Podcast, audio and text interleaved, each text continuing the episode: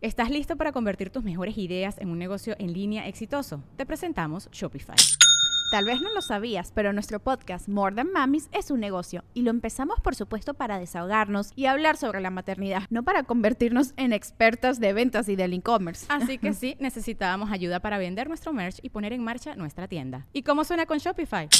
Llegó otra venta. Shopify es la plataforma de comercio que está revolucionando millones de negocios en todo el mundo. Ya seas un emprendedor desde tu casa o desde donde sea, Shopify es la única herramienta que necesitas para iniciar, administrar y hacer crecer tu negocio sin dificultades. Con Shopify puedo gestionar pedidos, envíos y pagos desde cualquier lugar, brindándote toda la información y estadísticas de tus ventas al detalle. Regístrate para un periodo de prueba con tan solo un dólar al mes en shopify.com barra sonoro, todo en minúsculas. Ve a shopify.com barra sonoro para llevar tu negocio al siguiente nivel. Shopify.com barra sonoro.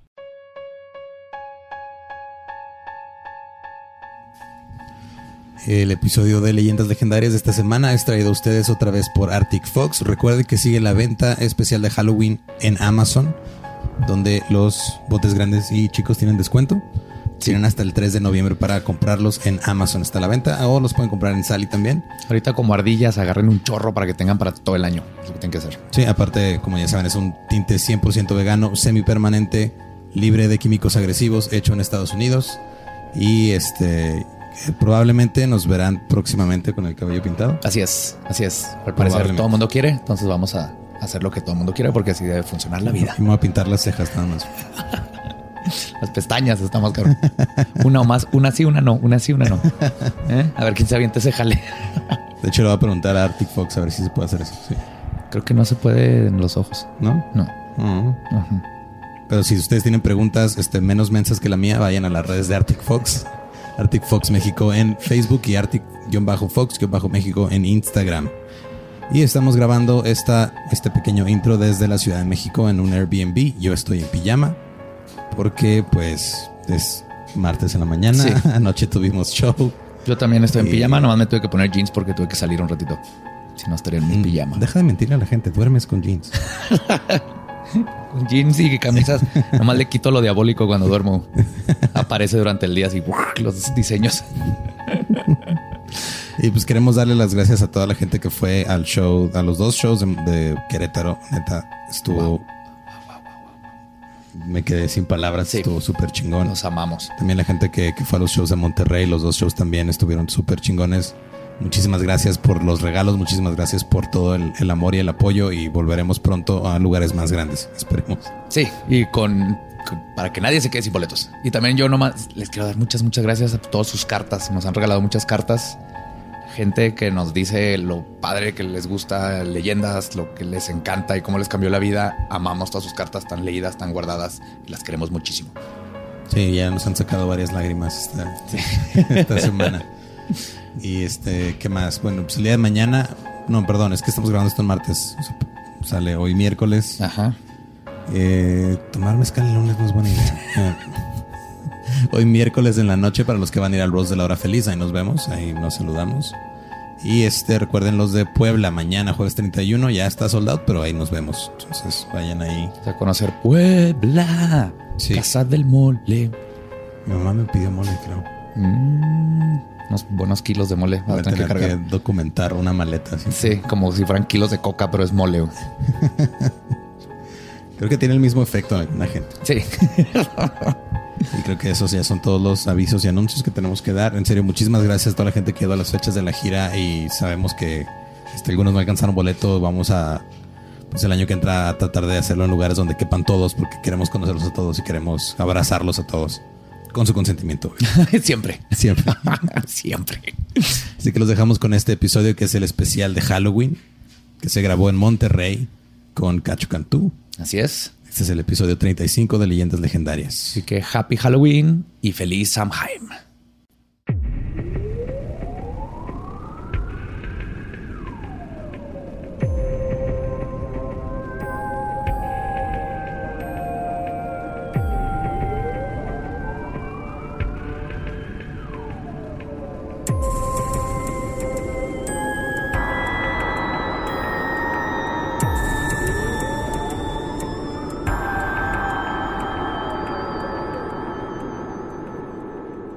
Bienvenidos a Leyendas Legendarias.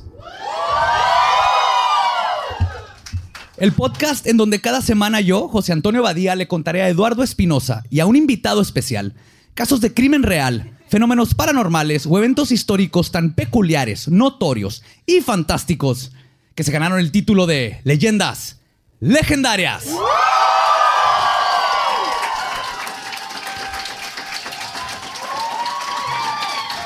Ah. Pues estamos aquí en vivo desde el escocés en Monterrey. Como siempre, me acompaña Eduardo Espinosa. En efecto. y en la silla embrujada, Cacho Cantú. ¡Yeah! Al fin. Al fin, Oigan, Cacho. Muchísimas gracias por la invitación. Soy mega fan y ahora ser parte de esto, muchísimas gracias. Los amo, bebés. Y en el especial de Halloween, que por cierto, gracias a Cacho Cantú, está decorado esto aquí. Sí, quiero agradecer públicamente a Jera Tamayo por decorar y por este disfraz tan precioso y por ese disfraz tan precioso.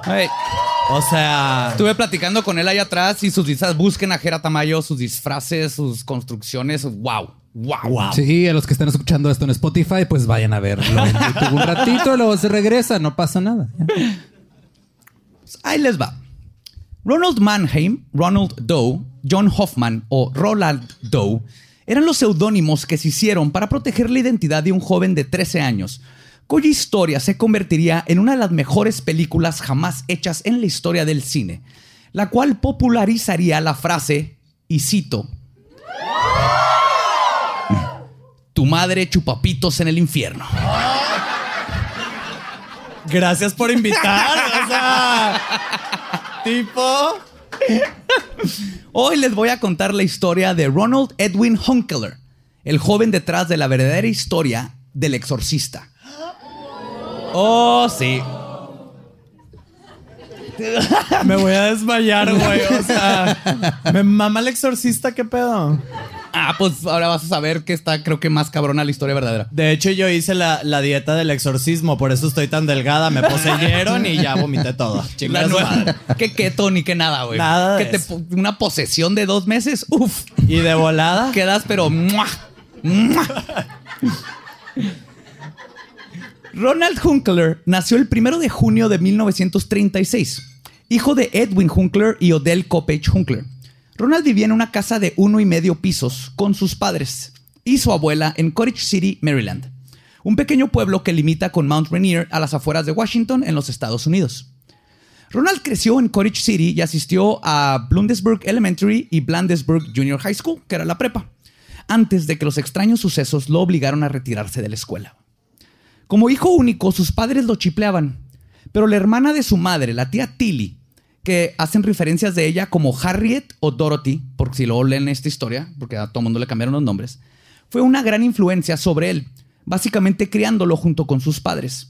La tía Tilly era la megatía cool, especialmente porque era espiritualista y le regaló y enseñó a usar a su sobrino la Ouija. Ay, güey. ¿Eh? Es lo que haces una Navidad, ¿no? O sea, es como ves a tus sobrinos, ay, qué bonito, una ouija, ten. No, mijo, y te voy a enseñar cómo contactar a nuestro señor oscuro. ¿Cómo te Amor, está- si yo les regalo una ouija va a ser para contactar a Jenny Rivera, o sea, no, no va a ser. Y decirle, ¿por qué no te hiciste pedicure, hija? Qué bárbaro.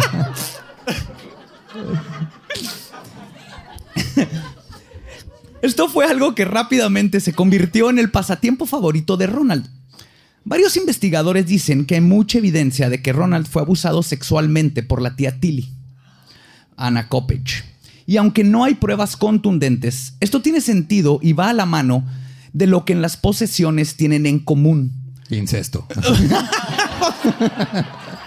Todo Monterrey estaría poseso. Confirmo.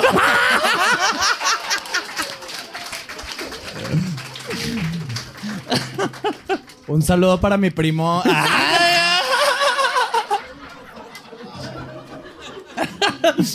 Lo que tienen en común es un trauma severo que causa un rompimiento en el psique de la persona. Pues a pesar del abuso sexual y los juegos con el tablero parlante, Ronald parecía tener una infancia normal. Pero todo cambió cuando su tía Tilly murió el 15 de enero de 1949 de esclerosis múltiple a sus 54 años. Y este parece ser el catalizador para los sucesos aparentemente inexplicables que infestarían a Ronald por los meses que continuaron. Los extraños sucesos comenzaron el 15 de enero de 1949, con algo aparentemente inocuo. Ronald y su abuela escucharon un goteo en la habitación de la misma. Era constante y se podía escuchar desde varios puntos de la casa. Pero después de buscar por horas, nunca se encontró la fuente del sonido. Este ruido continuó por varios días y luego la actividad aumentó. Una imagen de Cristo en la pared tembló como si la pared de atrás hubiera sido golpeada. Y la actividad poltergestiana iría aumentando. Cuando los padres de Ronald regresaron a casa, se escuchó un rasguño muy definido debajo de las tablas del piso, cerca de la cama de la abuela. A partir de esa noche, el rascado se escuchó todas las noches alrededor de las 7 en punto y continuaría hasta la medianoche. La familia pensó que el rascado era causado por un roedor de algún tipo. Se llamó un exterminador que colocó productos químicos debajo de las tablas, pero el sonido de los rasguños continuó. Las posesiones demoníacas se manifiestan generalmente en tres etapas. Infestación, opresión y finalmente posesión. Hasta ahora lo que estaba sucediendo en la familia ¿Qué Mannheim... no esos son los, los síntomas del herpes? Cacho, sí. Ah, Similar. dímelo, güey, dímelo. Sí. Es similar. Sí, pero se pasa a la posesión directa. O sea, nada más un día ya tienes. La familia aquí está en la etapa de infestación, que es fenómenos poltergeistiescos que parecen inocentes, pero probablemente funcionan para ir abriendo la mente de los involucrados a la aceptación de los fenómenos paranormales, preparándolos para estar listos a eventualmente ser poseídos, ¿no? O sea, primero es, es como es como el foreplay, ¿no? Primero el demonio va, te invita a cenar. Ah, te rasca los huevitos. Ajá, y luego ya te abre al final. Como a New York a Bobby, ¿no? Así.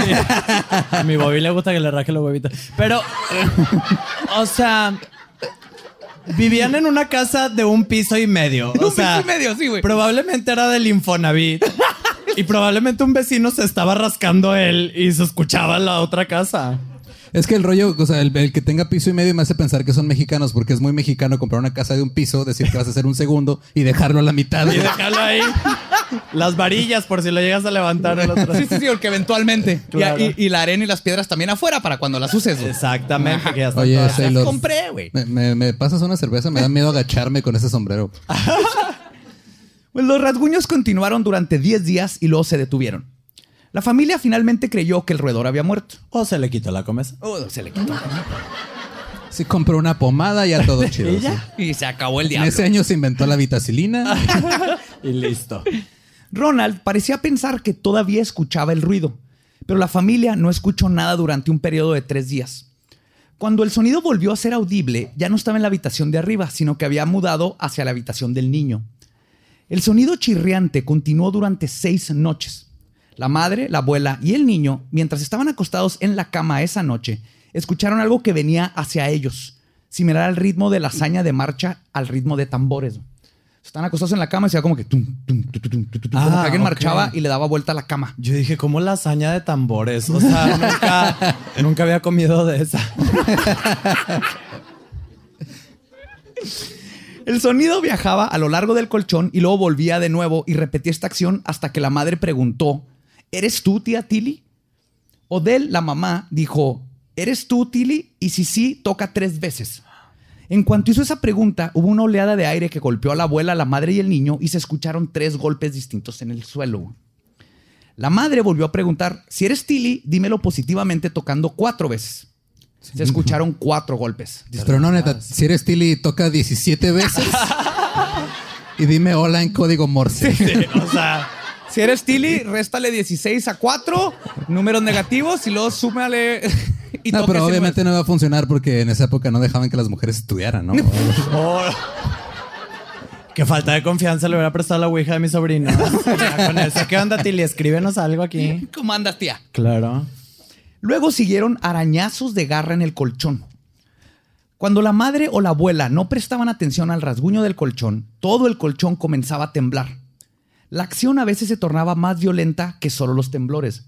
En una ocasión, la colcha de la cama se sacó de debajo del colchón y los bordes se levantaron sobre la superficie de la cama en forma de rizo, como si estuvieran con almidón. Así, ¡guau! Y cuando los espectadores tocaron la colcha, los, los lados volvieron a su posición normal. El sábado 26 de febrero aparecieron rasguños en el cuerpo del niño durante aproximadamente cuatro noches sucesivas. Después de la cuarta noche, los rasguños tomaron la forma de palabras escritas en forma impresa. Sí me ha pasado. O sea, nunca se metan con prostitutos, hija. porque Te dejan la cuenta, ¿verdad? te Así dejan la cuenta. Si me debes 1820, espérate, Y mamona. el número de tarjeta, güey. Sí. ¿De dónde los 20? A ver. Te dije que te dejaras la dentadura porque me lo estás cobrando. Después de la cuarta noche, los rasguños tomaron la forma de palabras. Y Odell, sin decirle a nadie, había considerado llevarse a Ronald a St. Louis, la ciudad de nacimiento de él, para ver si eso ayudaría a Ronald. Y, como para contestarle, la palabra Louis estaba escrita en las costillas del niño en rojo intenso. Después, la palabra sábado apareció escrita claramente en su cadera. Sabadazo. así llama. La cara de Omar Chaparro ahí. Ay, güey, Como no, no chihuahuense, me disculpo por Omar Chaparro. sí. No, no, no quieres que te Ay, infeste un ¿Yo Omar quieres Chaparro. que empiece con la lista de todo lo que me disculpo de Monterrey? Comencemos. O sea, hacemos en la, en la parte 2 de leyendas legendarias. güey. Y luego, cuando la madre contempló si mejor se quedaban para que su hijo pudiera seguir asistiendo a la escuela, apareció la palabra no. Entonces, el demonio es chido, güey. Es así, no, no, no, no, quería el- Oye, ya era el niño. Así de que quieres ir a la escuela. No. Así. Yo lo. Y luego mal, mal escrito. Dos letras mal escritas, lo cual indica que tenía que ir a la escuela el niño. que- Pero lo que dices tiene sentido más o menos. ¿eh? Esto se ve como una proyección del niño, que ya veremos después, pero sí era como las ideas del niño de lo que quería y no quería. Se estaban proyectando. ¿no? En lo que decidían si iban o no, la actividad comenzó a ponerse más violenta y herética. Una na- Herética como... de hereje. Ah, de hereje. Ah, ok. No del tipo de letra ese... ajá. No, ese es helvética. güey. Ah, ok. ¡Te corregí una vez! ¡Wow! ¡Eh, oh! De hereje. Una naranja y una pera volaron por la cocina sin que nadie los tocara, güey. Porque nadie quiere a las naranjas y a las peras. De que chinguen a su madre. Yo quiero plátano y mango. Son más tropicales el plátano y el mango, ¿no? Sí, sí, la- la- las peras son raras. son curiosas. Leche y comida fueron arrojados en la mesa y un peine voló violentamente por el aire y apagó velas benditas que habían prendido con la intención de detener el fenómeno. Y finalmente una Biblia también fue arrojada por una mano invisible. Entonces ya empezó a subir todo. ¿Cómo sabemos que era una mano? Puede ser cualquier cosa, ¿no? O sea, nada más... Era invisible, mamonas. O sea, así de que yo vi la mano invisible, hijos. Agarró la Biblia con sus dedos invisibles y la aventó. Oiga, señora, y que tal vez lo pateó para tratar de meter un gol. Tal No, vez. No, fue la mano invisible. Yo la la. Muy vi, bien. yo la vi esa mano. Es que uno sabe. Cuando es una mano, uno sabe. Uno sabe. A mí me toca esa mano en las noches. Sí, tú sabes. Ese- ese- eso no es un dedo. A ver. Sí me ha pasado lo de la mano en las noches, pero soy yo solo. Para ya quedarme dormido. Está mejor que Valium. Y más barato. Más barato. Y lo que sea que estaba sucediendo estaba definitivamente centrado en Ronald y no en la casa. Mientras estaba en clase, su escritorio comenzó a ser movido por el piso de manera similar a los movimientos de un planchet de Ouija. El planchet es la tablita que mueves. Se mueve así igualito, ¿no? Como la ouija esa gigante que hicieron en Salem. más o Ah, menos, qué sí. hermosa cosa, ¿verdad? Sí. Quiero- Ese es el lugar donde tienes que Y ir a- ahí es donde ves que el niño evidentemente era de Estados Unidos, güey, porque un fantasma moviendo un banco de escuela pública aquí en México está cabrón, güey. También pesadas esas madres de fierro, güey. ¿Cuál Horrible con la madera vieja y bien gruesa. Deja tu fierro, ¿Le- se puede que dar- de plomo. güey. Sí, güey. ¿Le puede dar tétanos a un fantasma? Ya sabremos de aquí en México.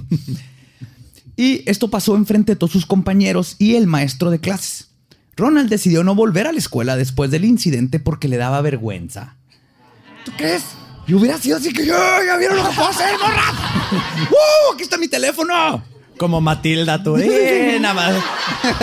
Nada más con un demonio, ¿no? Eh, Belcebú, ataca. Yo te elijo. Y apunta.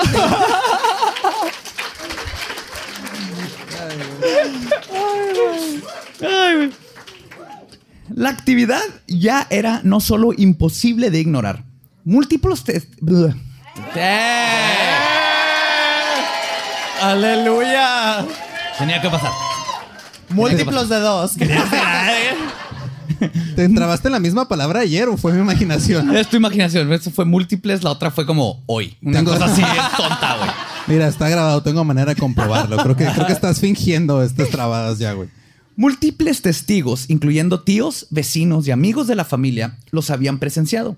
Pero ahora con el fenómeno siguiendo a Ronald fuera de la casa, la familia decidió que deberían involucrar a alguien que supiera que estaba sucediendo. Contactaron al reverendo Luther Miles Schultz, de la Iglesia Evangélica Luterana de San Esteban. El reverendo Schultz, en lo que es la cosa más aterradora de todo este caso, se llevó a Ronald a que pasara la noche en su casa para poder observarlo. Así me hizo el padre Maciel. y resultó que no estaba yo poseída. Te lo Ya te juro. poseyó él. Sí, me, no, sí, me poseyó. Me tuvo en sus brazos. Uy, qué miedo, ¿no? En esos tiempos así. Ah, sí, écheme a su hijo de 12 años, yo me lo llevo a la casa. No, yo tenía ocho. Ya, o sea, yo ya sabía lo que hacía.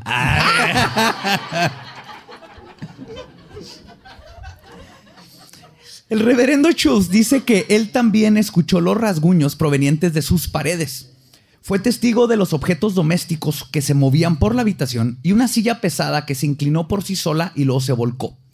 Él recuerda cómo las cobijas con las que Ronald se cubrió se movieron por la habitación por su propia cuenta. Según Schultz, el niño estaba asustado, confundido y atrapado en algo que no entendía. La pederastía.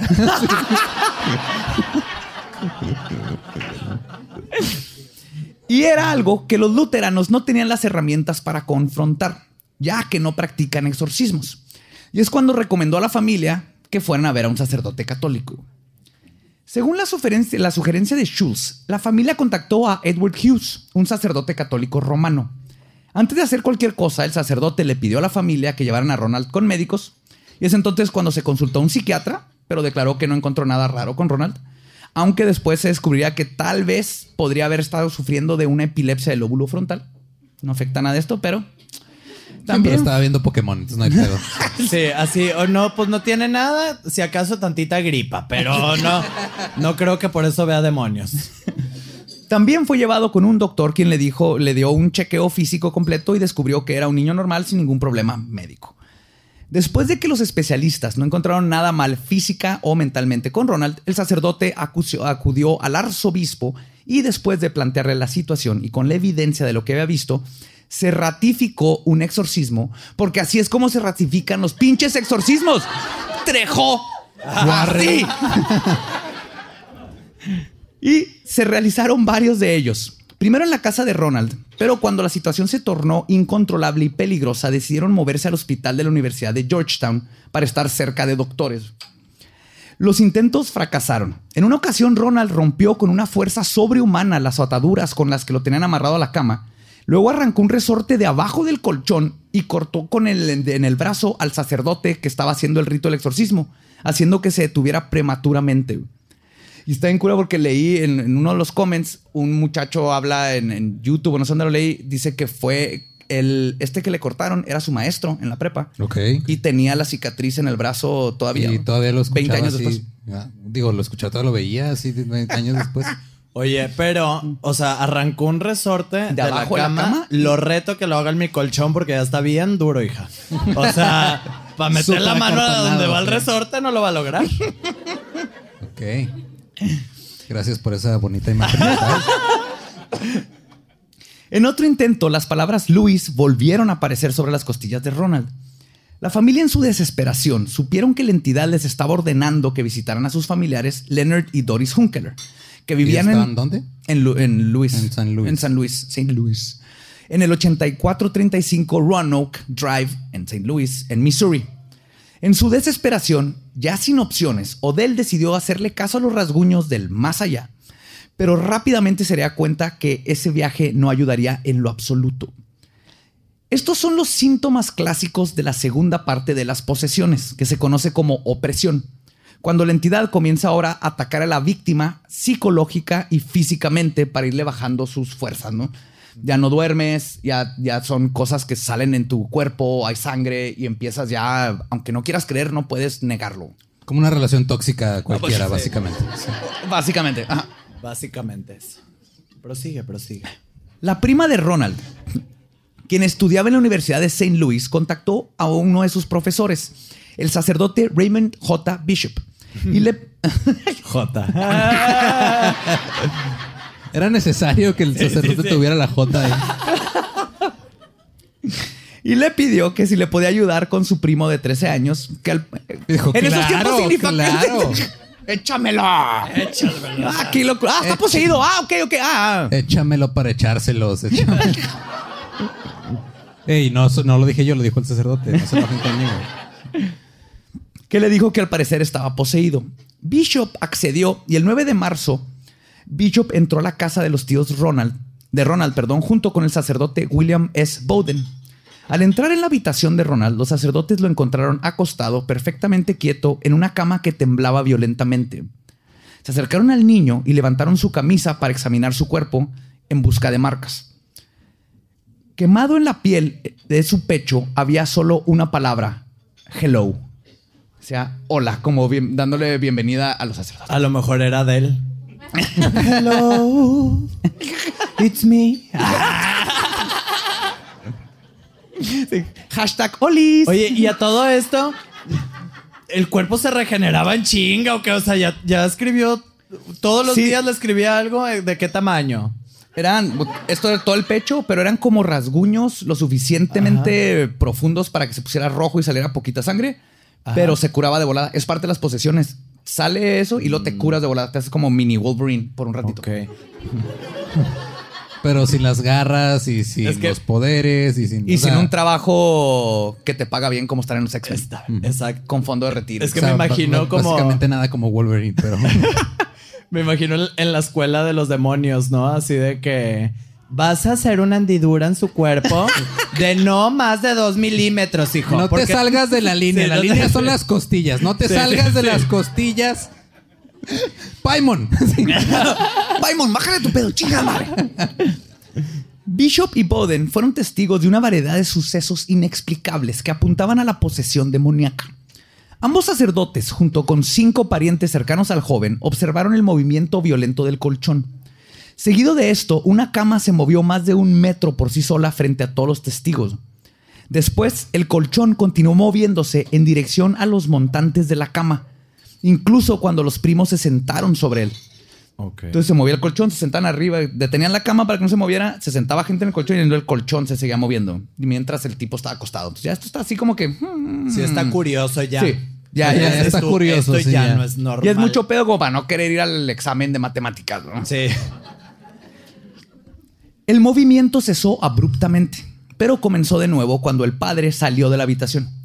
Las cinco personas en el hogar decidieron seguir haciendo preguntas sobre el espíritu para comprobar que en verdad era Tilly, porque estaban seguros que era Tilly por todo lo que pasó al principio.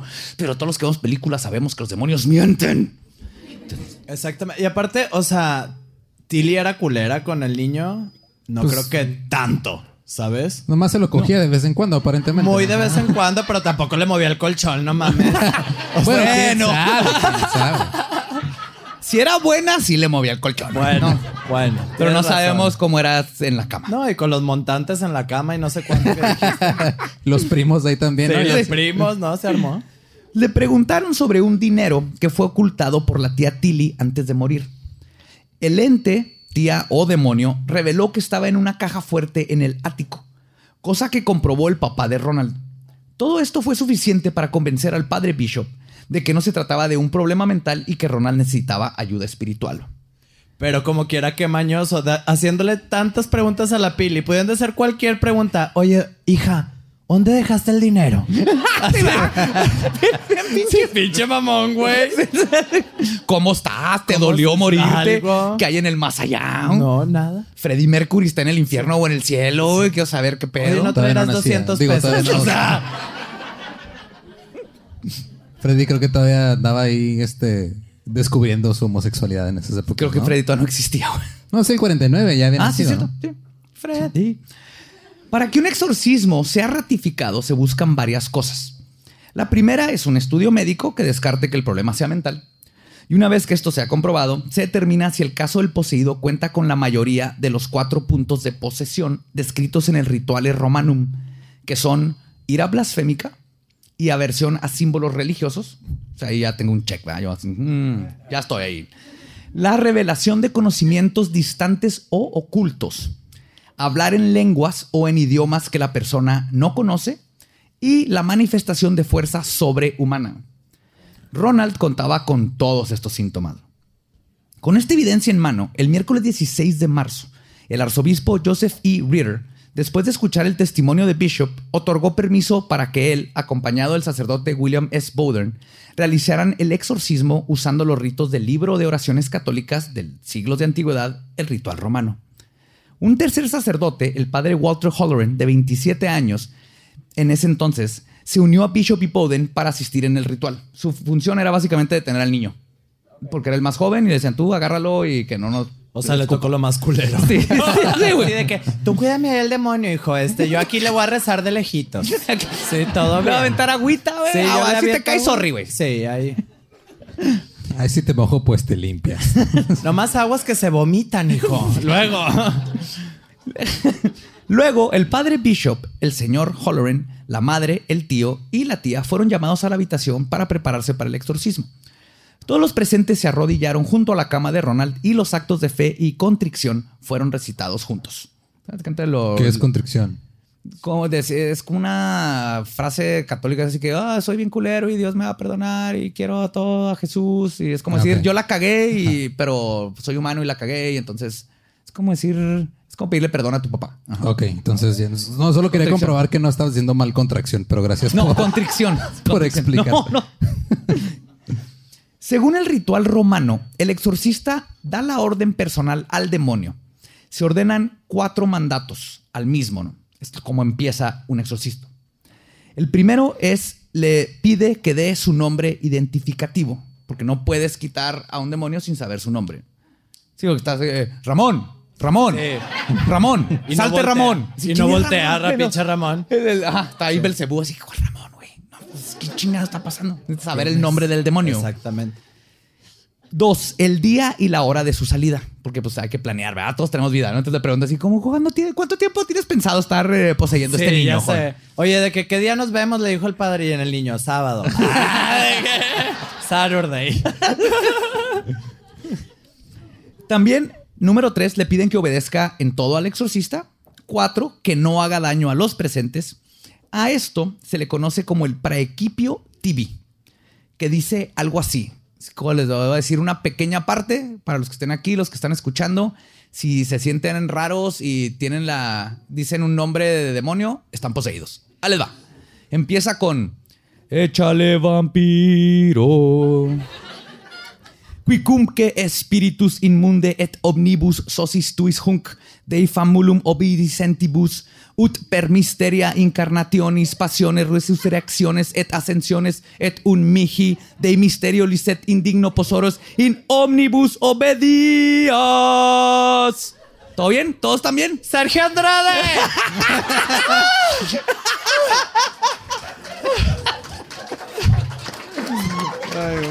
Si es un demonio, ¿verdad? Sergio es un Andrade. demonio, ok. Me encanta decir esa parte cuando le escribí porque como nadie sabe latín, no saben si la cagué o no. Y como siempre la cagas, ya no sabemos en qué la cagó o no. Pues cuando el padre Bishop terminó este primer praequipio, que fue el de que el demonio dé su nombre, hubo una reacción inmediata. Se rascaron tres grandes barras paralelas en el estómago de Ronald, el cual todo el tiempo tenía sus manos a la vista y por arriba de las sábanas. Luego, otros rasguños paralelos aparecieron en sus piernas, muslos, espalda, pecho, cara y finalmente en la garganta del joven. Las laceraciones eran leves, pero sí provocaron el flujo de una pequeña cantidad de sangre. Las marcas más distintivas en el cuerpo eran la imagen del diablo en la pierna derecha de Ronald y la palabra hell, infierno, en su pecho, de forma invertida, de tal manera que Ronald podía mirar hacia abajo y leer las letras con calidad. Entonces esto era para Ronald, ¿no? Así de, jaja, gel. De que este mensaje va para ti, hijita. Sí. Oye, pues a lo mejor fue lo mismo que le pasó a Erika Peña Cosa aquí en, las, en el cuello. ¿No? A lo mejor fue un demonio. Perdón, amigos, si estuvo fuerte eso. Sí. Eh, eh, saludo, no, no eh. tan fuerte como para dejarle una marca chingona en el cuello, pero estuvo fuerte. Un saludo, Eriki. Fue, fue el demonio de ser menos famosa que su mamá. güey. Ah. Y el diablo que salió fue retratado en rojo, apareció con sus brazos sostenidos sobre su cabeza, dando la horrible apariencia de un murciélago. Ya no supe cómo hacerlo, perdón. Así. Ah, Hola. Excelente momento para que nada más los que nada más escuchan el podcast. Sí, sí. Referencias visuales. Vayan a YouTube, este vale la pena verlo en Sí, YouTube. sí, sí, vale la pena verlo en YouTube. Hey, ¿qué tal? Soy Lolo de Leyendas Legendarias y les quiero dejar un pequeño adelanto de nuestro nuevo podcast. Estás escuchando El Dolop, parte de All Things Comedy Network. Este es un podcast de historia americana en el que cada semana yo, Eduardo Espinosa, le contaré un suceso histórico americano a mi amigo José Antonio Badía, que no tiene idea de qué se va a Ok, lo bueno es que, el tema. No, lo bueno es que nada más te trabas cuando lees, ¿verdad? Sí, O sí, sí. No, no cuando voy a decir una línea que he dicho ya como cuatro o cinco veces.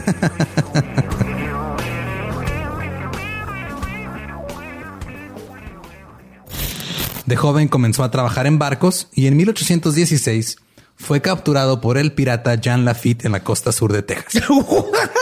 Güey, ese será mi sueño.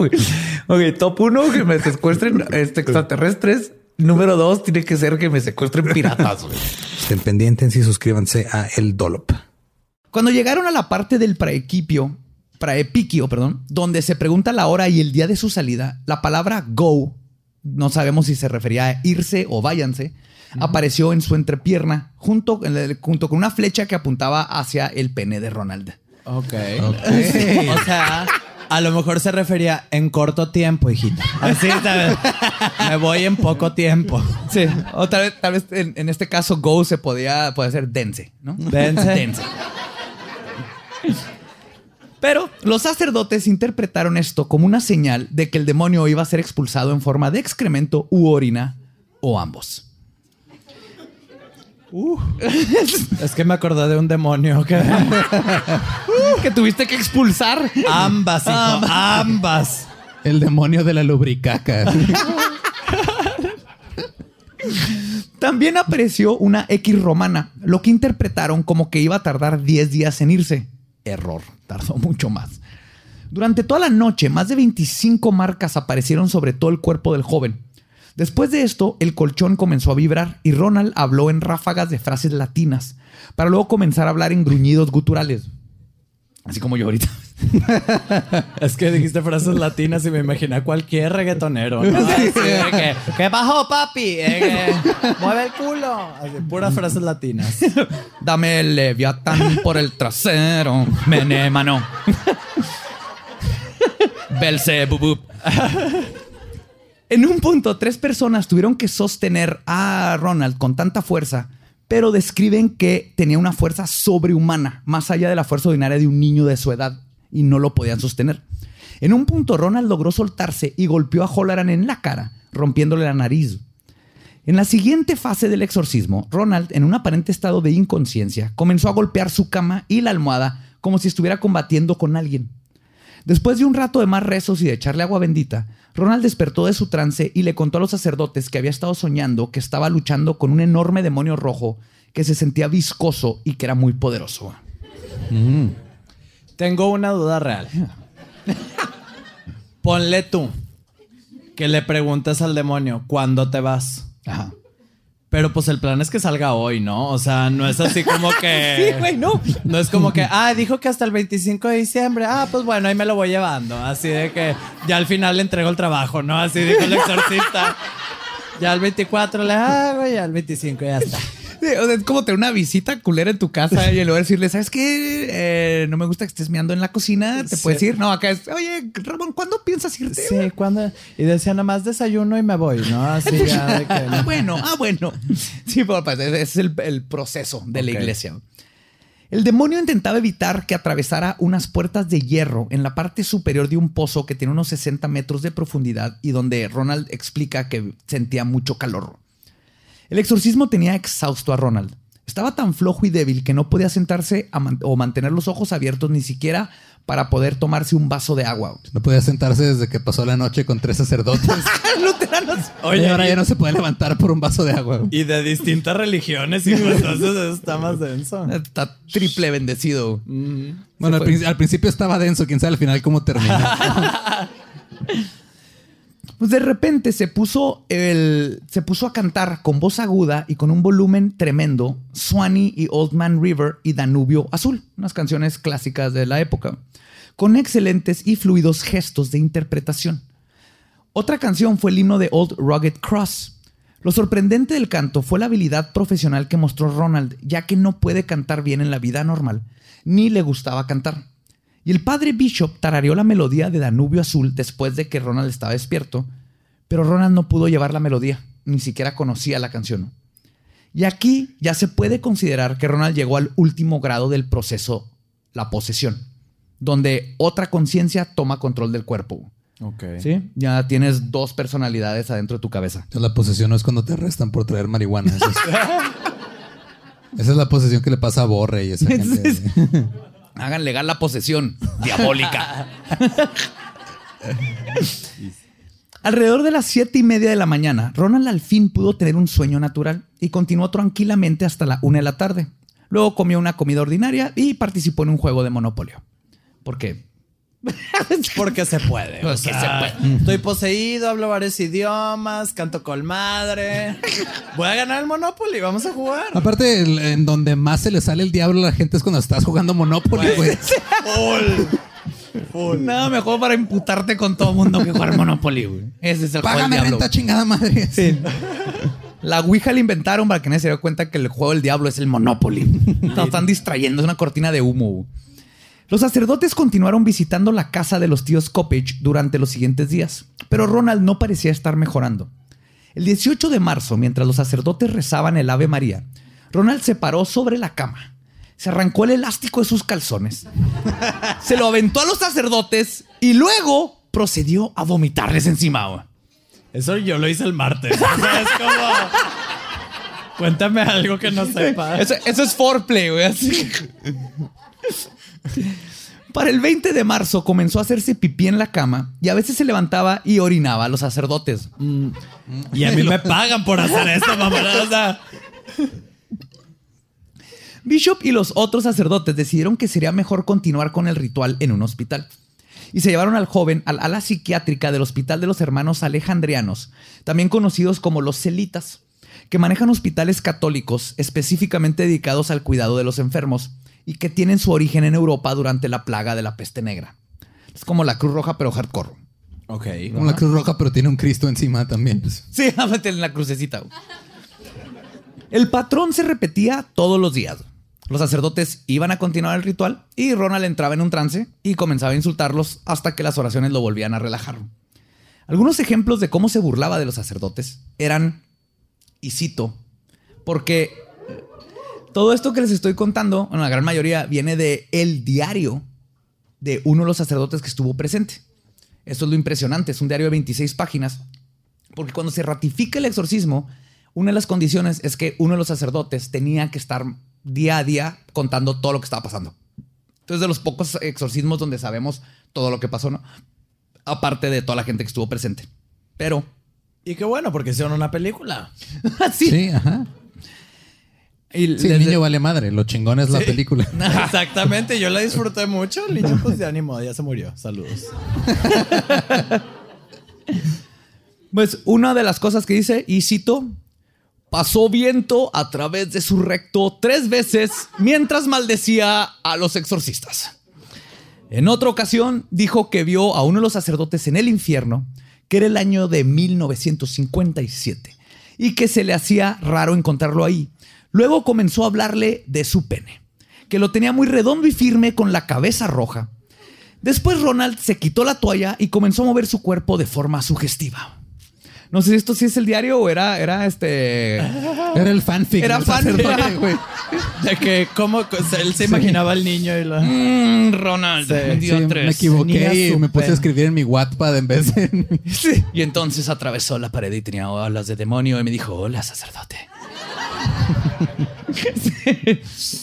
Ahí empezó el ya hoy, ¿no? Y todo esto. El Otro día. católico, Otro día católico. volvió a comentar sobre los penes de los sacerdotes, diciendo que la tenían muy grande y luego comenzaba a hacer sonidos de succión. Wow, ok. O sea, también estaba el padre Ramón ahí. Ah, de que. Ah, como describiste el pito, es el de ese padre. El 31 de marzo, durante el paequipio, Donald, Ronald perdón, pidió un lápiz. Cuando se lo dieron, comenzó a escribir con él en la cabecera de la cama, que estaba cubierta con una tela blanca. Este tipo de escritura se repitió ocho o diez veces. Escribía tanto que la familia tenía que borrar las escrituras para hacer espacio para más. Eventualmente, mejor decidieron cubrir la cabecera de la cama con papel para que Ronald pudiera escribir más y más cosas. Varias de las cosas que escribió en repetidas veces fueron las siguientes. Uno, en respuesta a la primer serie de preguntas, escribió el número romano X, y era claramente ese número porque tenía las barras transversales en la parte superior e inferior. Y esto lo escribió cuatro veces en la primera ocasión y se repitió varias veces durante el exorcismo. Por alguna razón ponía 10.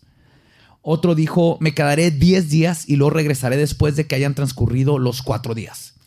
¿Quién sabe qué chingado significaba eso? Pero O sea, iba 10 días y luego tenía su descanso. Sí, era, era puente diabólico. Era como el 16 de septiembre, pero del inframundo y luego ya regresaban. Sí, a lo mejor interpretaban eso. O sea, puso cuatro veces 10. O sea, me voy a ir en jornadas de 10. A lo mejor a eso se refiere. que ya trabajan más a gusto.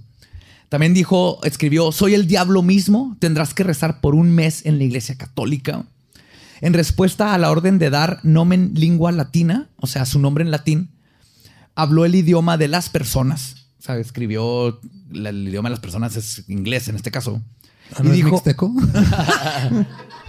no, están en, en Estados Unidos. Y dijo, haré pensar a Ronald cuando se despierte que los sacerdotes están equivocados al escribir en inglés y haré que su madre y su padre odian a la iglesia católica. Luego puso, en 10 días les daré una señal en su pecho, tendrán que cubrírselo, así voy a mostrar mi poder. Luego dibujó una cosa extraña que parecía un mapa con la palabra 2000 pies escrito en él. Y abajo escribió, si esto es lo que obtuve en el tablero de la Ouija. Y también hizo una mueca y escribió las palabras obispo muerto. Luego dijo, pues puede que no me creas, entonces Ronald sufrirá para siempre. Y finalmente, otra de las frases que están interesantes, puso cuando se le ordenó dar una señal en latín, escribió marcas sin sentido en el papel que ni siquiera en letras del alfabeto romano. O sea, a veces escribía en latín, a veces le valía madre y nomás como que estaba jugando con los sacerdotes. Ajá. O tal vez estaba mamando Ronald. Che, en esos demonio casos. mala copa, qué pedo. Y a todo esto en ese año, eh, ¿qué pensábamos de la eutanasia? O sea, yo veo a mi niño así y digo, qué hueva, güey, me va a salir bien caro. ya". Pues mira, ya para esas épocas, este, ya los, los alemanes habían dejado muy en claro cuál era su idea sobre la eutanasia, creo yo. Toma, mijo, estas ocho Valium. Lo llevas a una veterinaria y ya ves que, que se lo lleven a un rancho a que disfrute. Ya ves que te decía. Sí, a que corra y que juegue. Oye, mi amor, ¿y nuestro hijo? No, hombre, se fue a pasear, bien bonito. Está viviendo en un rancho con otros En- En niños. Suecia, bien padre. Ah, qué bueno, qué bueno. Sí. Ronald era, era un amor, pero que es más feliz allá afuera. No, hasta abrió su hamburguesería y todo. ahí el, el Ronald McDonald, nada más se cambió el apellido. Pues el viernes primero de abril, los sacerdotes convencieron a la madre, el padre y a Ronald de que se bautizara católico. Porque dijeron, ah, cabrón, pues que los luteranos no, no es lo mismo. Yo creo allá los luteranos usan agua de la llave y eso no jala o algo. Pero se pusieron de acuerdo para hacer todo en una iglesia y mientras el grupo de cinco familiares conducía desde la casa de Ronald hasta ahí, el joven, en un ataque sacado del caso Cañitas, Sí, comenzó a hablar guturalmente y decir, entonces me van a bautizar. ¿Y crees que me echarás con la Sagrada Comunión? y en eso Ronald agarró el volante del automóvil intentando sacarlo de la carretera. Su tío se vio obligado a acercarse a la acera para contra el automóvil El padre y el tío de Ronald mejor se pasaron para atrás y lo sostuvieron en el asiento trasero, mientras que la tía conducía. Sostuvieron al niño que rompe colchones. Sí. que, o sea, No lo metes a un carro. no lo, lo metes a un carro. lo pones güey. en una patineta y luego lo jalas así. lo arrastras. O, lo metes a estas camionetas del pan americano. Que no venden pan, ¿eh? Estas que, que se llevan el dinero de las grises. Ahí lo metes a Ahí chingar lo su madre echas y ahí vámonos. Lo trasladas. Pero incluso con la cuidadosa supervisión de dos adultos, Ronald de nuevo saltó para agarrar a su tía mientras ella conducía, causando que de nuevo tuvieran que detener el automóvil. Durante todo esto, la radio en el automóvil comenzaba a fallar y se escuchaba solo estática, pero solo cuando Ronald entraba en su trance violento. Ok. Entre tres personas tuvieron que sacarlo del automóvil y cargarlo hacia el templo. Fue casi imposible hacerlo entrar. Cuando lo lograron, decidieron que mejor lo llevarían al segundo piso donde había una recámara, ya que en su estado iba a ser imposible bautizarlo frente a la pila. Lo acostaron en una cama y Bishop comenzó el ritual del bautismo y le preguntó, ¿renuncias a Satanás? Después de varios momentos de furia, finalmente Ronald pudo decir las palabras renuncio a él. Bishop inmediatamente pronunció las palabras ego te baptizo in nomini patris y con una generosa cantidad de agua bautismal lograron concluir el rito.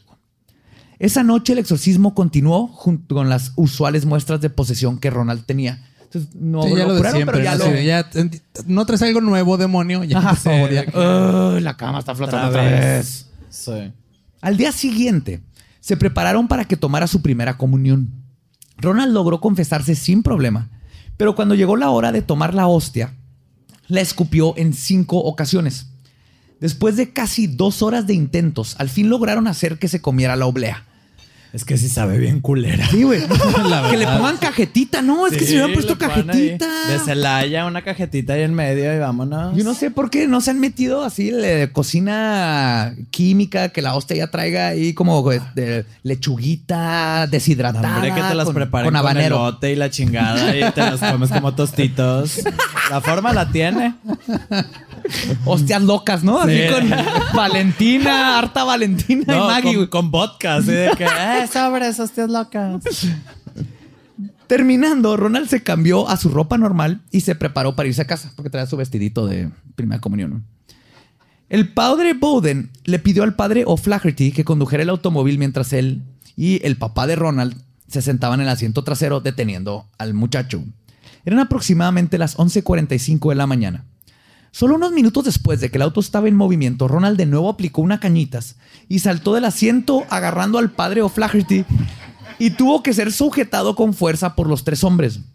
Lograron llegar sanos y salvos a la casa y Ronald desayunó sin problemas. Ah, ¿Qué desayunó?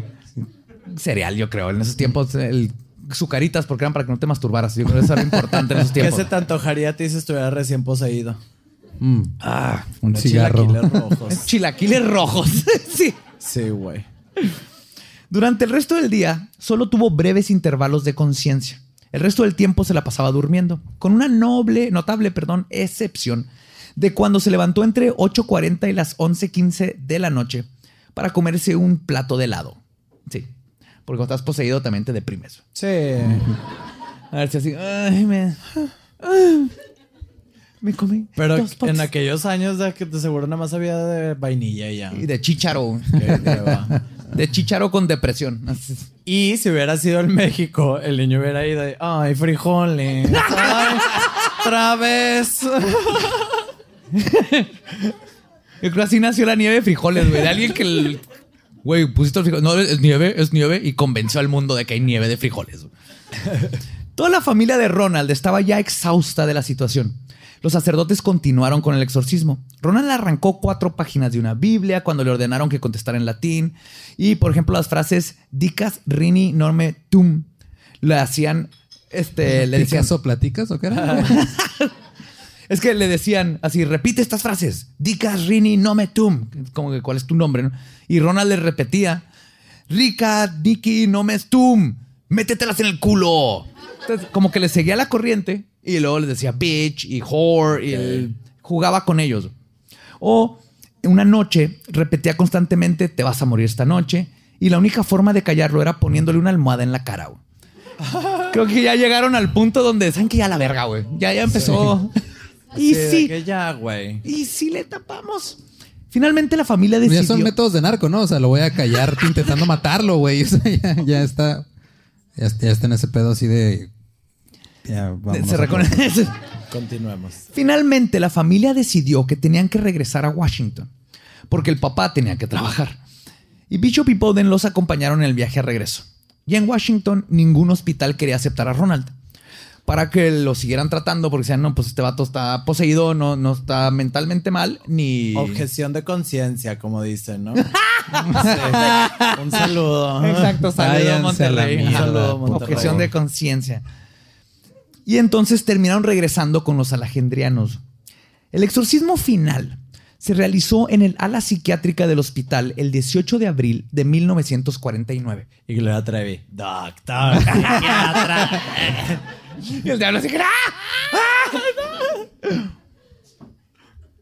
El día después del domingo de Pascua, esto fue a propósito, los sacerdotes colocaron rosarios y medallones religiosos alrededor del cuello de Ronald y forzaron un crucifijo en su mano. Un sacerdote de apellido Whitman intentó darle la primera comunión en tres ocasiones, pero Ronald no se dejaba. El ritual duró horas y se necesitaron cinco personas para poder controlarlo. Ya a las 10.45 de la noche, Ronald estaba teniendo lo que parecía ser un ataque epiléptico leve, pero se veía tranquilo. Nomás en esos tiempos podrán decir eso, ¿eh? Ah, está leve. la No, está es un ataque pero leve. O sea, nada, nada. sea. Mira, si no le sale sangre a la boca, está bien, güey. Sí, se tragó tantito la lengua, pero se ha tragado la de todos los padres.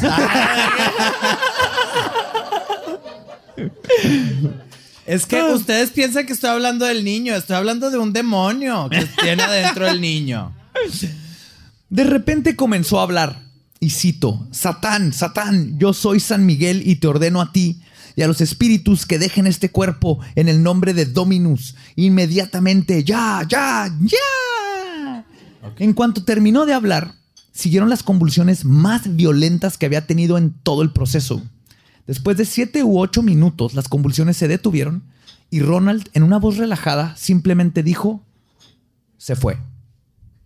Un tiempo después, Se fue, se fue, me dejó solo su recuerdo. Ok. Porque fui yo y no el, el homosexual de la mesa que cantó eso. Oye, porque no soy tan joto, ¿no? O sea, Eh, buen punto. ya. se lo llevó, se lo llevó.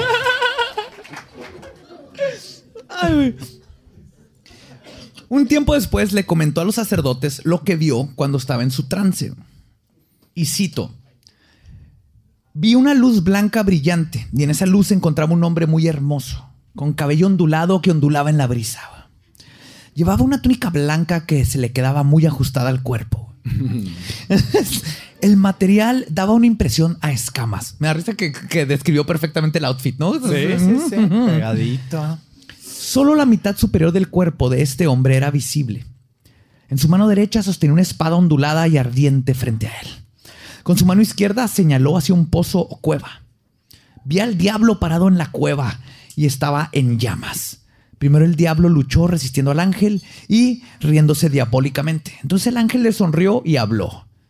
Pero yo solo escuché la palabra Dominus. Mientras el ángel hablaba, el diablo y unos diez de sus ayudantes volvieron corriendo del fuego del pozo. Después de que el diablo desapareció, las letras despecho aparecieron en las barras de la cueva. Cuando los demonios desaparecieron en el pozo, sentí un tirón en la región de mi estómago. Cuando los demonios desaparecieron, sentí un chasquido y luego sentí, me sentí completamente relajado. Un sentimiento de lo más relajado que he estado desde enero. Y esa fue su final, su experiencia final con todo esto que le estaba pasando. ¿Y cuando se cae el padre por las escaleras? Vamos, yo estoy esperando llegar a esa parte. Creo que eso lo pusieron para fines dramáticos. Sí, ¿no? eso, eso no pasó. Acabas de romper Perdón. el corazón a Cacho, güey. Pero te digo algo bien padre. No, ¿a qué me invitaste, Badri? ¿Ves que el niño se llama Ronald? Ajá. ¿Y cómo se llama la niña en la película? Reagan. Ronald Reagan. Peter Blatty fue la forma de decirnos cuál era el verdadero nombre de Ronald porque siempre se usaba su seudónimo. Entonces puso Reagan porque el niño era Ronald. Mm, yes. Muy bien, no entendí ni madres, perdóname, es que Era un presidente de los Estados yo Unidos. soy muy pendeja. Ah, ya la entendí. Ok, ya. presidente de los Estados Unidos, sí. Ronald Reagan. Ajá. Ok. El padre Bishop visitó a la familia años después y se enteró que Ronald ya no había sufrido ningún ataque nuevamente y era un niño de 16 años saludable. Su padre y su madre decidieron también hacerse católicos, por si las dudas. Sí, no, ahí sí dices. "Mm, eh". Y todos los sacerdotes involucrados juraron nunca hablar del incidente con nadie. Pero el 20 de agosto de 1949, Billy Brinkley, reportero del Washington Post, publicaría un editorial titulado, y cito, Sacerdote libera a niño de Mount Rainier retenido por la empuñadura del demonio. Peter Blatty leería este artículo que se convertiría en la novela de El Exorcista publicada en 1971 y después en la película más chingona del mundo de terror en 1973. Y es difícil negar la veracidad de este caso. Más de una decena de sacerdotes católicos y luteranos fueron testigos. Más de una decena de familiares, además de enfermeros y doctores, también describen cosas que no pueden ser explicadas por la ciencia. Y aún considerando que muchas de estas personas pudieron haber mentido o exagerado sus testimonios, si solo 1% de lo que se dice sucedió en realidad, es un caso impresionante. Pero entonces, eso abre la pregunta, ¿por qué la entidad escogió a Ronald? Que es una posesión. Y creo que la respuesta puede ser encontrada si comenzamos con la pregunta, ¿por qué los demonios solo poseen a los católicos? Ok. Ahora, no estoy diciendo que la posesión solo existe en la religión católica. Los musulmanes creen la posesión por los jinn, los persas creen en los Angra Manyu y los Kuei es en China. Los griegos, los que acuñaron el término demonio, creían que los daemons eran espíritus guardianes que tenían todos los seres humanos. Incluso Platón se refería al amor como un daemon, que era el gran intermediario entre los hombres y el universo. ¿Y Matt Damon?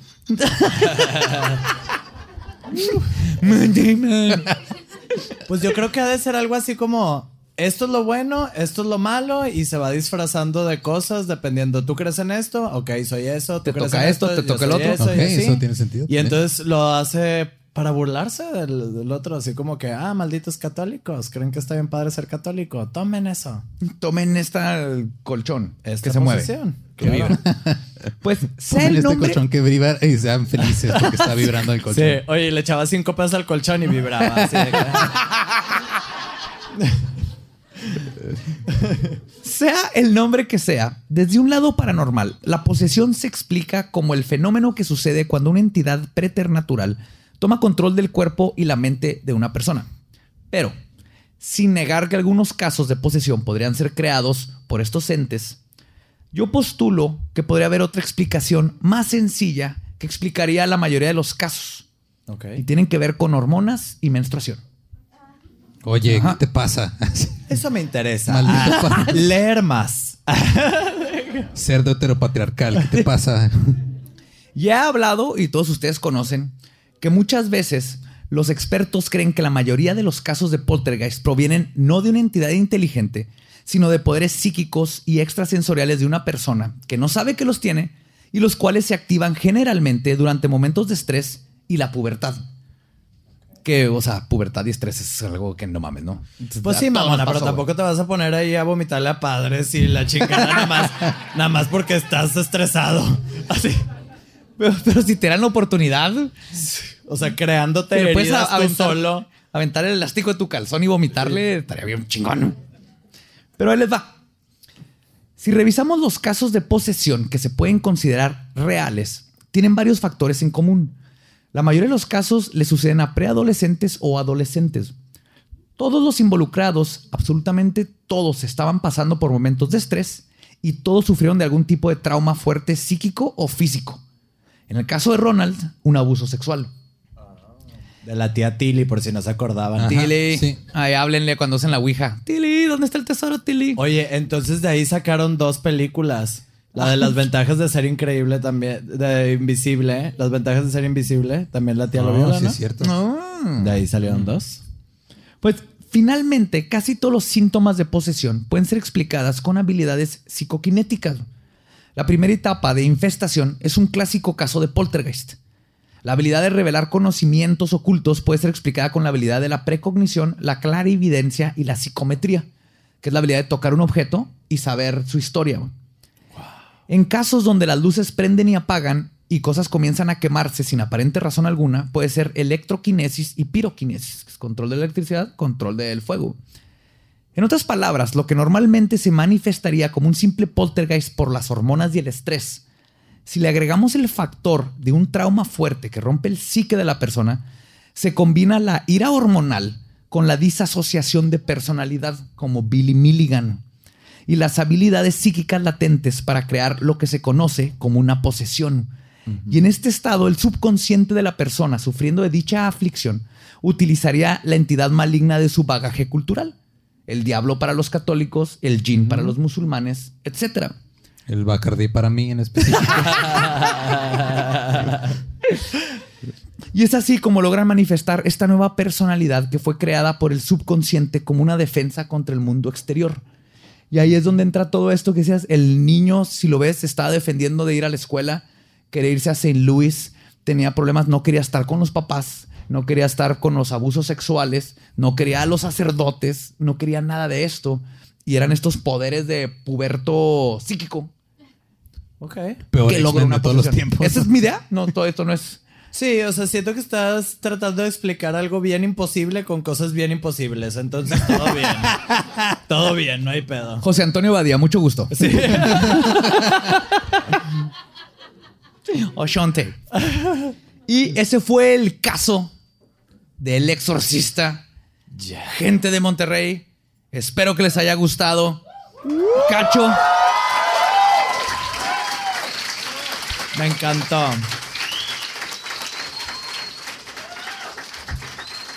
Me encantó, me encantó el tema. Este, me encanta la película. Me veo bien hermoso, ya sé, gracias por chiflarme. Este, nada más que sí me la pasé todo el capítulo esperando que dijeran gangue, engengue o eso porque. es- Enganga. Siempre, cuando entiendo por. Ay, enganga. Vámonos. Aquí no hubo encangado. Aquí hay uno, hijo, te puse, te mandé poner uno. Ay, Bueno, Cacho, que la gente que nos está escuchando, ¿en que dónde te pueden seguir? Este, amigos que me están escuchando, ¿dónde me están escuchando, hijo? En Spotify. Ah, yo, yo de ¿cuál aparato de estos? Háblale a la calabaza, por favor. ok, este. eh, me pueden seguir en mis redes como Cacho Cantú en todas. Instagram, bueno, Twitter, Cacho Cantú 92. También Cacho Cantú soy dueño de, de ese, de ese Twitter, pero no me acuerdo de la contraseña. Entonces. Pero, sí, le quisiste hablar a la calabaza para Sí. tus redes. Ay, yo sí. Cacho Cantú 92, Cacho Cantú, Cacho Cantú en todos lados. Sean felices, vivan la vida loca. Excelente. Dróguense muchos en casita. y recuerden que a nosotros nos pueden seguir en todas las redes como arroba leyendas podcast. A mí me encuentran como arroba ningún Eduardo. Yo como Elba Diablo. Y fuera de eso, creo que nuestro podcast ha terminado. Podemos irnos a pistear. Esto fue palabra de Belzebub.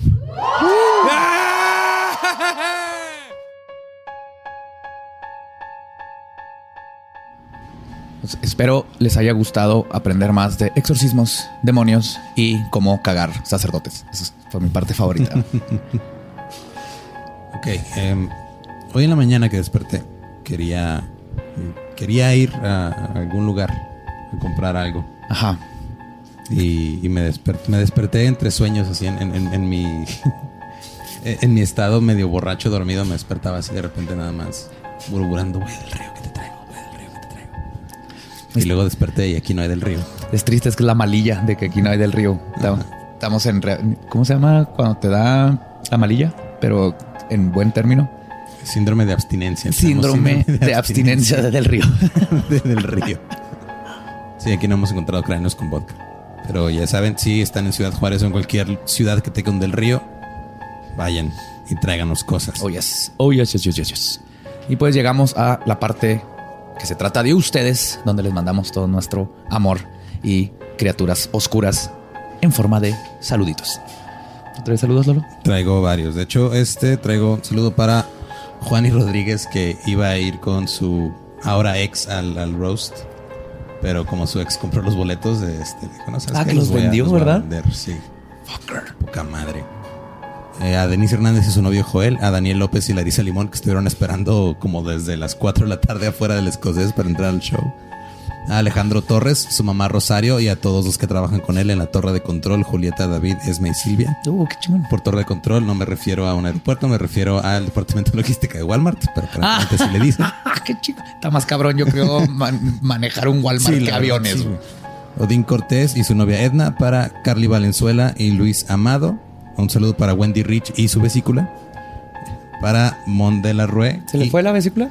Este, está, creo que está teniendo problemas con ella y se la tiene que quitar. Ya, quítatela, no pasa nada. Yo Sí, de lo hice. hecho, las, este, creo que le diste tips en Ajá. Monterrey. de No, creo que no se le olvide. Tú. Ajá, que torolaco Sí. por mientras, que torolaco.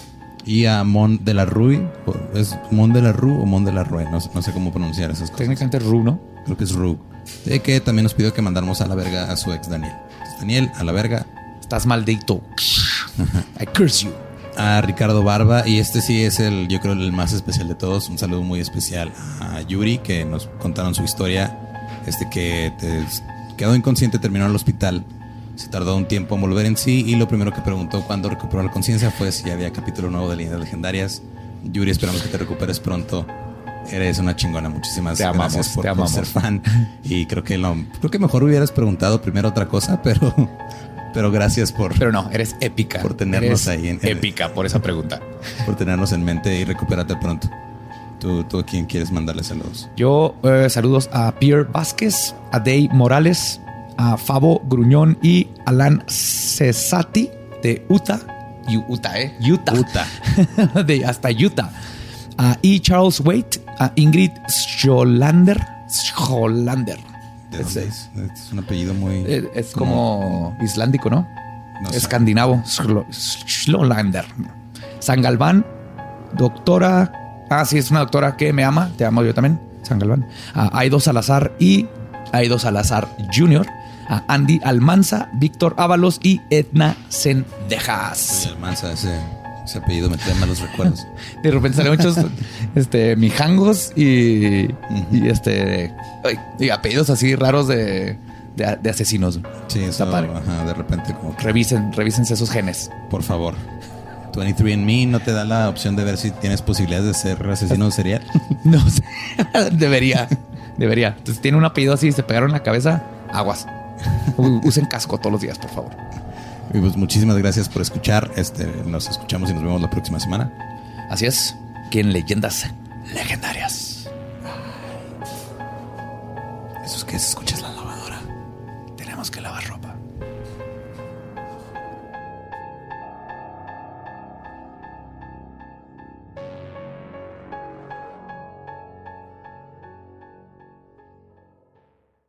¿Estás listo para convertir tus mejores ideas en un negocio en línea exitoso? Te presentamos Shopify.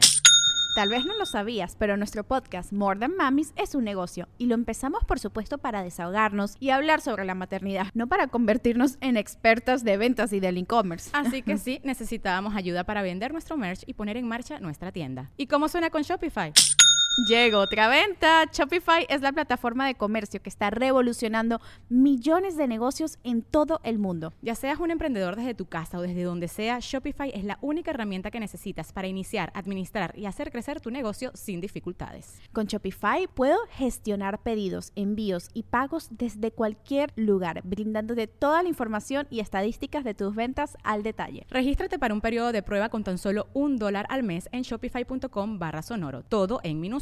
Ve a shopify.com barra sonoro para llevar tu negocio al siguiente nivel. Shopify.com barra sonoro. ¿Estás listo para convertir tus mejores ideas en un negocio en línea exitoso? Te presentamos Shopify. Tal vez no lo sabías, pero nuestro podcast More Than Mamis es un negocio y lo empezamos por supuesto para desahogarnos y hablar sobre la maternidad, no para convertirnos en expertas de ventas y del e-commerce. Así que sí, necesitábamos ayuda para vender nuestro merch y poner en marcha nuestra tienda. ¿Y cómo suena con Shopify?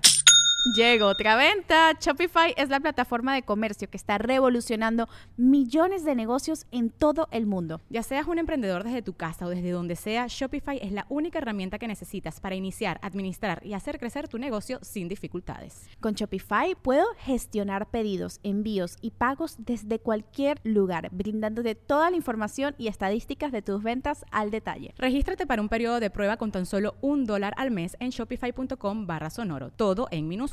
Ve a shopify.com barra sonoro para llevar tu negocio al siguiente nivel. Shopify.com barra sonoro. Hello, it is Ryan, and I was on a flight the other day playing one of my favorite social spin slot games on chumbacasino.com. I looked over the person sitting next to me, and you know what they were doing? They were also playing Chumba Casino. Coincidence? I think not. Everybody's loving having fun with it. Chumba Casino is home to hundreds of casino style games that you can play for free anytime, anywhere, even at 30,000 feet. So sign up now at chumbacasino.com to claim your free welcome bonus. That's chumbacasino.com and live the Chumba life. No purchase necessary. Group. Void prohibited by law. See terms and conditions. 18 plus.